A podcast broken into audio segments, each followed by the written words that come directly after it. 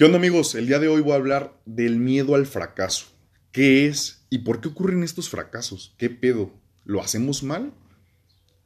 Y esto es cómo enfocar que el fracaso sea a tu favor y asumirlo con una responsabilidad de una posición de valor. La realidad es que puedes tomar dos posiciones al verlo.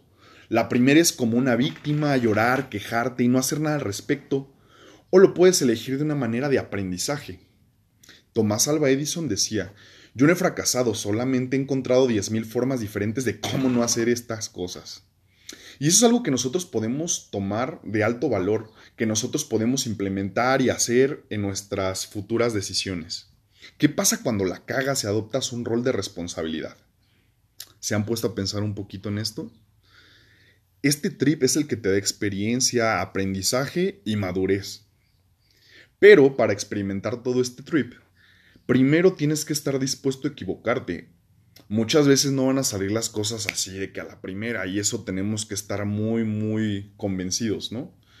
Primero cambia el chip, no lo veas como un miedo, velo como un tema de oportunidad, no te paralices sin hacer nada al respecto. Es lo peor que puedes hacer, cerrar los brazos y decir, güey, no puedo, me da miedo, ya no lo quiero hacer, ya la cagué, la voy a volver a cagar, ¿qué está pasando? No, güey, no lo agarres así. Cuando no estás asustado, y terminas con este miedo, tienes más probabilidades de que las cosas te salgan bien, de ser exitoso, de trascender y cumplir tus objetivos.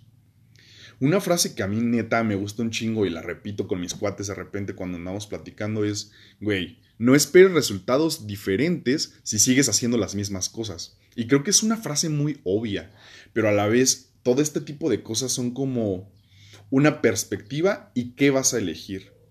Obviamente, si sigues haciendo las mismas cosas, las mismas cosas, las mismas cosas, güey, no vas a esperar cosechar una pera si estás sembrando ciruelas, ¿estás de acuerdo? Pero algo sí, una perspectiva que te va a ayudar a crecer, que te va a beneficiar o te va a ayudar a sobresalir es tomarlo como aprendizaje, ya que no te vas a paralizar, no vas a desviar ni tu camino, ni vas a, y esto, todo esto te va a permitir salir adelante. Tú tienes la responsabilidad de decir, güey, quiero elegir entre el fracaso estar paralizado sin querer actuar por miedo a que no me salgan las cosas que espero, o la neta voy a actuar porque tengo la oportunidad de aprender. Ah, y si esto sale perrón, pues güey, ya aprendí a hacer las cosas. Y si en un futuro quiero hacer algo similar, pues voy a llevar estos pasos y los voy a repetir porque son cosas que ya me salieron bien en algún momento. Sin embargo, si la cago y no me sale como yo esperaba este pedo, pues tengo la respuesta, la respuesta de cómo no hacer las cosas otra vez. Y esto solo lo obtienes haciendo, formando, creando, destruyendo, adquiriendo experiencia. Eso es a lo que quiero ir.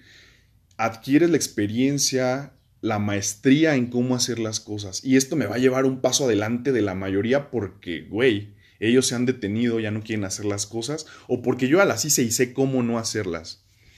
A lo que quiero llegar como conclusión es, güey, no le tengas miedo al éxito.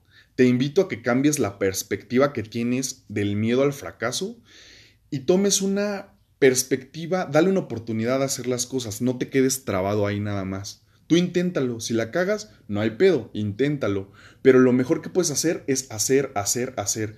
De repente vas a tener un choqueo creativo y vas a decir, güey, y no tengo ganas hoy, o hoy no me quiero levantar a hacer las cosas, o tengo muy poquito tiempo para hacerlo.